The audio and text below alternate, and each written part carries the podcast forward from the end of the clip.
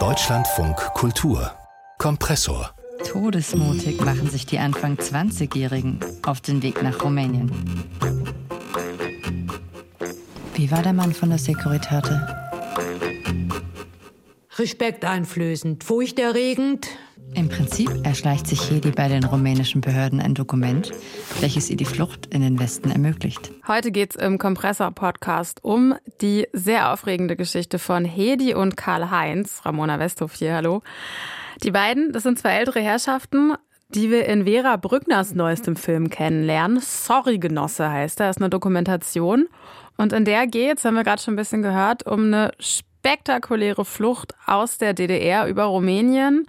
Und auch um die Liebesgeschichte der beiden geht es in dem Film. Der Film verbindet Interviewsequenzen mit Archivaufnahmen, mit sehr, sehr schönen Sets und sehr, sehr schönen Orten, auch an der freien Natur, wo diese Interviews stattfinden habe ich drüber gesprochen mit der Regisseurin von Sorry Genosse, der heute in die Kinos kommt, mit Vera Brückner. Und zuerst habe ich sie gefragt, wie sie auf diese Geschichte überhaupt aufmerksam geworden ist. Also woher kennt sie Hedi und Karl-Heinz eigentlich? Karl-Heinz und Hedi sind die Eltern von Joscha und mit Joscha war ich lang befreundet und kannte die Eltern auch gut. Und eines Osteressens kam Karl-Heinz mit seiner Stasi-Akte um die Ecke und meinte so ganz salopp, vielleicht ist das eine ganz gute Geschichte. Und ich war eh gerade im Ende meines Studiums an der Filmhochschule in München und auf der Suche quasi nach einem Stoff für meinen Abschlussfilm. Und da kam alles zusammen und vier Jahre Arbeit und ein langer Dokumentarfilm. Das wollte ich gerade fragen, wie lange ist dieses Essen denn her? Vier Jahre haben Sie gesagt, haben Sie jetzt über diese Geschichte gebrütet? Ja, ungefähr, ja. Karl-Heinz wollte, das erzählen Sie auch, ja ursprünglich DDR-Bürger werden, um mit Hedi in der DDR zu leben. Das ging dann aber nicht. Inwiefern wirft das vielleicht auch ein anderes Licht auf diese Fluchtgeschichte? Das wirft auf jeden Fall ein anderes Licht auf die Fluchtgeschichte.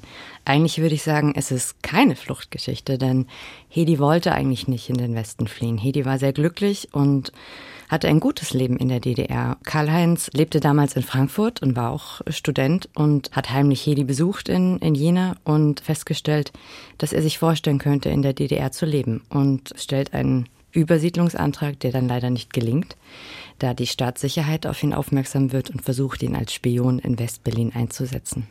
Das ist wahrscheinlich auch ein Teil, den man in dieser Stasi-Akte nachlesen kann, oder? Auf jeden Fall, ja. Die ist ein ganzer Ordner voll. Es gibt dann eben diesen Plan B, Hedi kommt in den Westen und das ist ja ein bisschen komplex. Wir haben gerade schon kurz gehört, es geht irgendwie um Rumänien, es geht um ein Dokument, das da eine Rolle spielt. Können Sie das kurz umreißen, wie dieser Plan aussieht?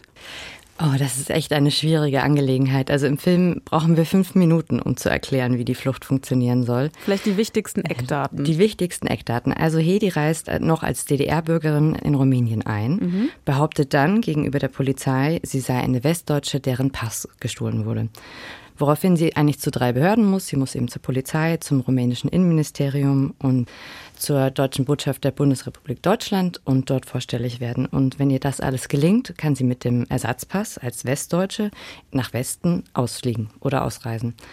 Das Problem ist nur, es braucht jemand, quasi eine echte Person, deren Identität sie benutzt, die auch in Rumänien eingereist ist. Und die gab es auch, das ist die Gitti. Und die hat dann ein Problem, wenn Hedi ausgereist ist mit dem Ersatzpass, weil der natürlich der Originalpass ist dann gesperrt und die kann nicht einfach über die Grenze. Deswegen braucht es eine weitere Geschichte, wie es dazu kam, dass Hedi ihre Identität benutzt. Und das erfährt man dann im Film. Sehr gutes Teasing. Die Protagonistinnen, die ja, mit denen Sie diese Interviews geführt haben, die sitzen bei Ihnen zum Teil in sehr, sehr schönen Sets, also mit so Requisiten richtig in Szene gesetzt. Wieso diese Entscheidung, die Gespräche so zu inszenieren, statt zum Beispiel spontane Gespräche einfach vor der Kamera zu führen? Stimmt, hätte man auch machen können. Ich glaube, es ist so ein bisschen meine filmemacherische Handschrift, die da durchkommt. Und ich hatte Lust, wirklich ihnen eine Bühne zu geben, sie zu inszenieren, ihnen besondere, schauwertige Räume zu geben, ähm, auch Orte, die vielleicht metaphorischen Charakter haben.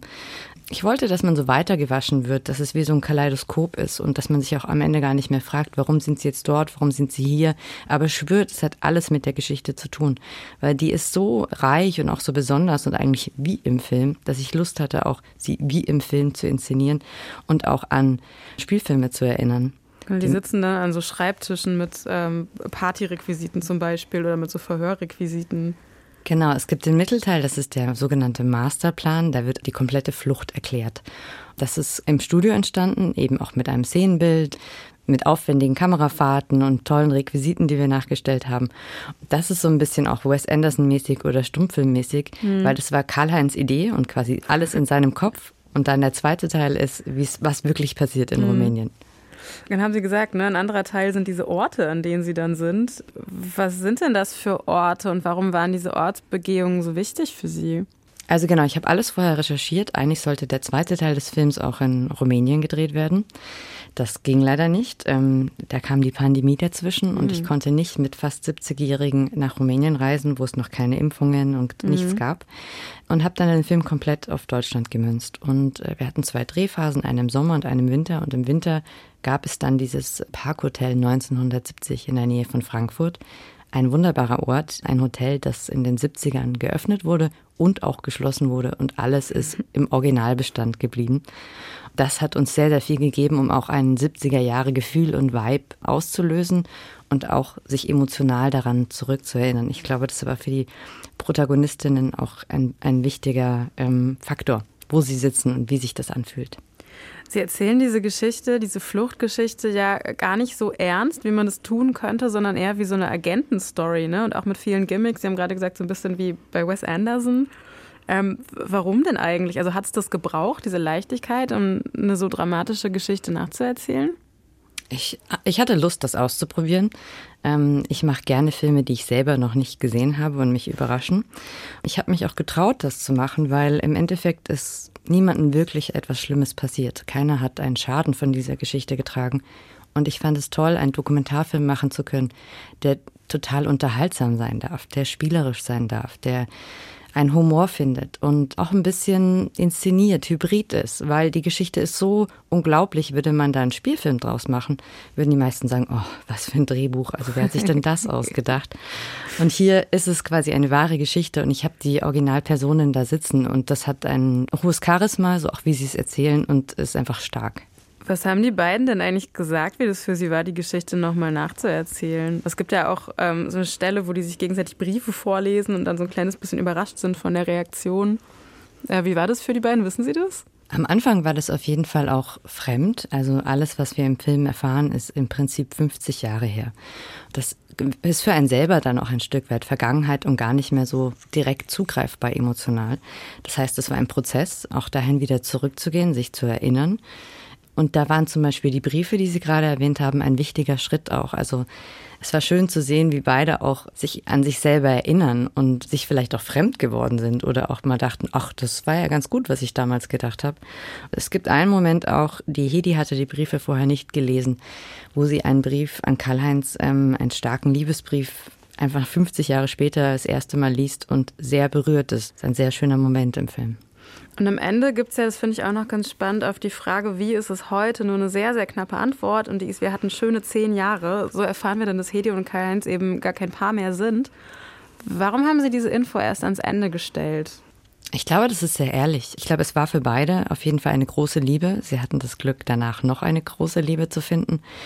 Aber der vordere Teil ist eine Liebesgeschichte und man muss erstmal diese Liebe ergründen und verstehen und auch in ihrer Kompliziertheit begreifen, warum das nicht so einfach war über die Grenze hinweg. Dann lade ich das quasi alles auf und es kommt zur Flucht und die Flucht ist motiviert durch die Liebe. Dann war klar, am Ende muss ich nochmal auflösen, wie ist es denn jetzt? So. Ich glaube, man spürt vielleicht im Film, dass sie kein Paar mehr sind. Es gibt so kleine Indizien, die man vielleicht lesen kann. Und gleichzeitig fand ich es einfach eine sehr elegante und schlaue Formulierung von Karl-Heinz zu sagen, wir hatten zehn schöne Jahre. Das sagt, glaube ich, alles aus, wie Liebe manchmal auch ist mhm. und wie das Leben so voranschreitet. Vera Brückner, Regisseurin über ihren neuen Film Sorry Genosse, eine Dokumentation über eine Liebesgeschichte und eine Flucht aus der DDR, erzählt von und mit den Protagonistinnen von damals, läuft ab heute in den Kinos. Vielen Dank für das Gespräch. Vielen Dank.